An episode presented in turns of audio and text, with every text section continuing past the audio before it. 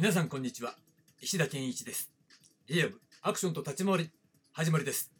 今週のテーマはリアルアクションマスターということでどうぞお付き合いください。はい、えー、昨日はですね俳優の身体表現という話をしました。まあねアクションは俳優のための身体表現っていうねまあ新しくフレーズとしても使おうかななんて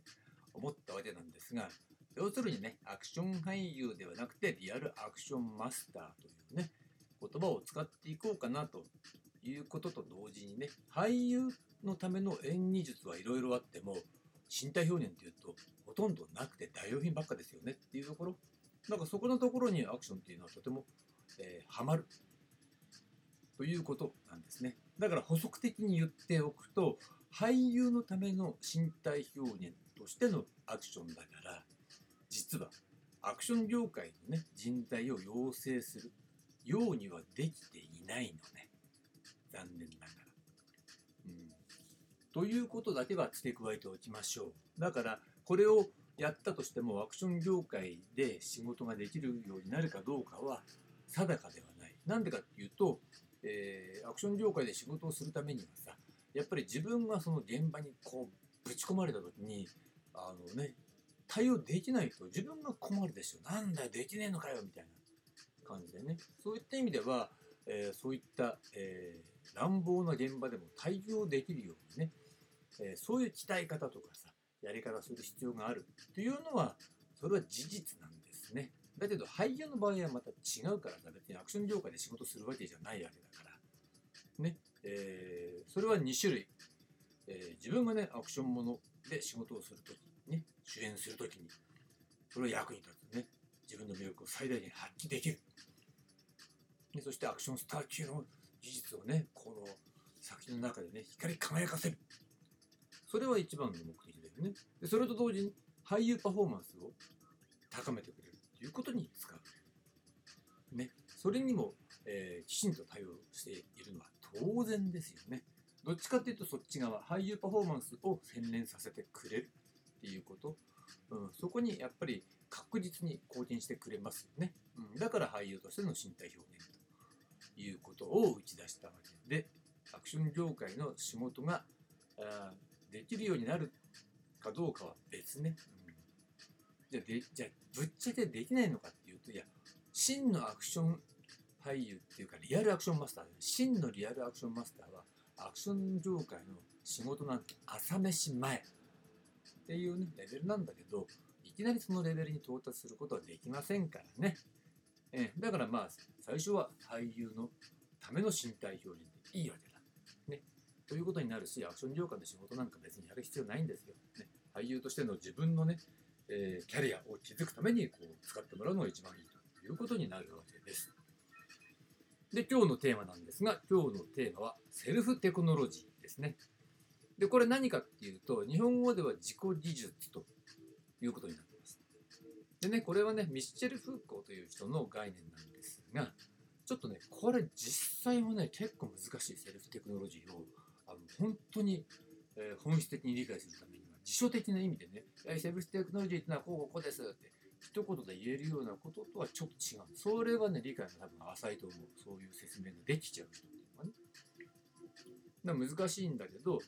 ここではだから正直にね、このセルフテクノロジーっていうね、えー、言葉の概念を緩やかに用いているというわけね。だから正確にフーコーの、え、使ってる意味で用いてるわけじゃないんだけど、まあ単純にかっこいいじゃない。セルフテクノロジー、ね、自己技術。あと、そのものズバリっていうことを、え、意味してるイメージっていうのが自分の中のイメージには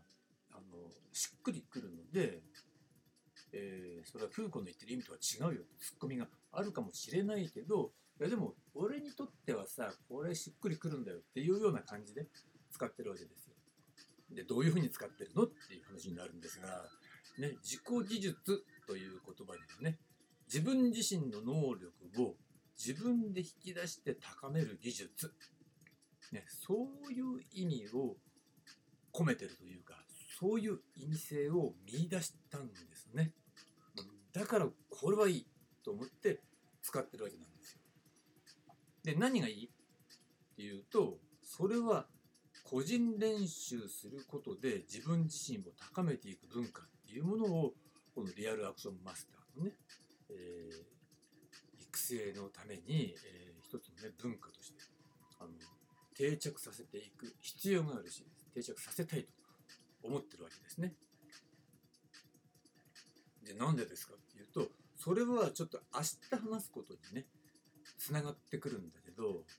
えー、一言で言ってしまえばアクションっていうのは自律的な行為なわけですよ。だから自分で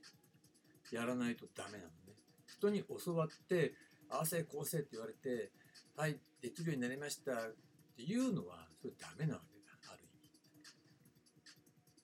でも教わなきゃなんないんじゃないってツッコミもあるかもしれないけどそれはそうだよ。だって確立されてないんだからね。クラシックバレエみたいに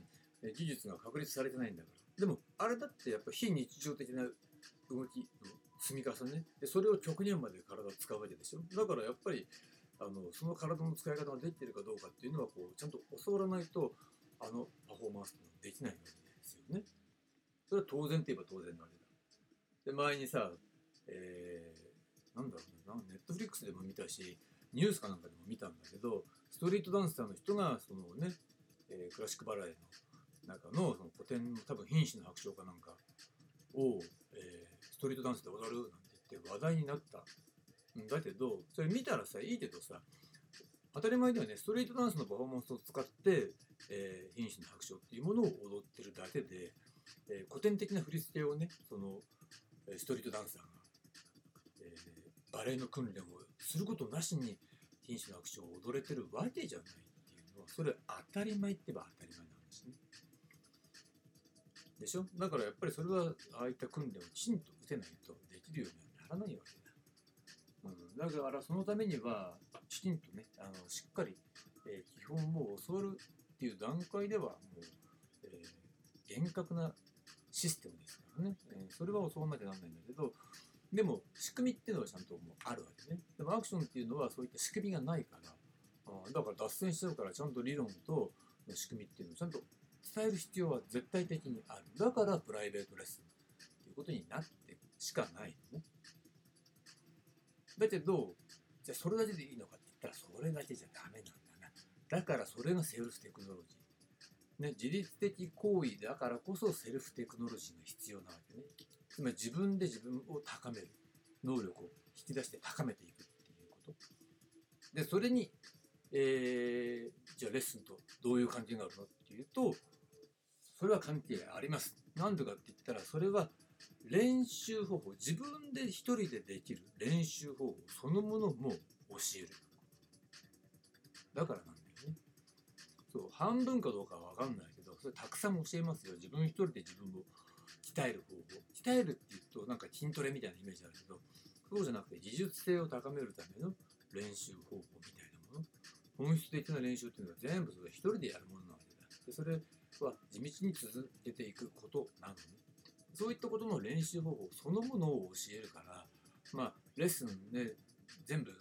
全レッスン終了しても、それ自分一人でやってどんどんどんどん練習して上手くなってくださいっていうこと。そういった意味では、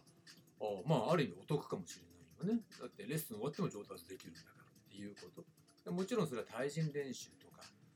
ね、そういうのも当然やっていきますが、えー、特徴としてはね、そのセルフテクノロジー、自己技術そのものを教えるということ。これがね、まあ、レッスンの特徴にはなってるわけですね。ねまさしくこのセルフテクノロジーを駆使して自己の能力を高めるのがリアルアクションバスターであるということで、まあ、いわば定義にも入っているということになるわけです。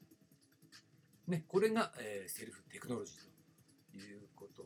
それとアクションとの関係ですよね。それについての話でした。で、明日なんですが、明日は、えー、今週のまとめ編プラス、アクトとアクションの分離というテーマで話してみたいと思います。はい、ありがとうございました。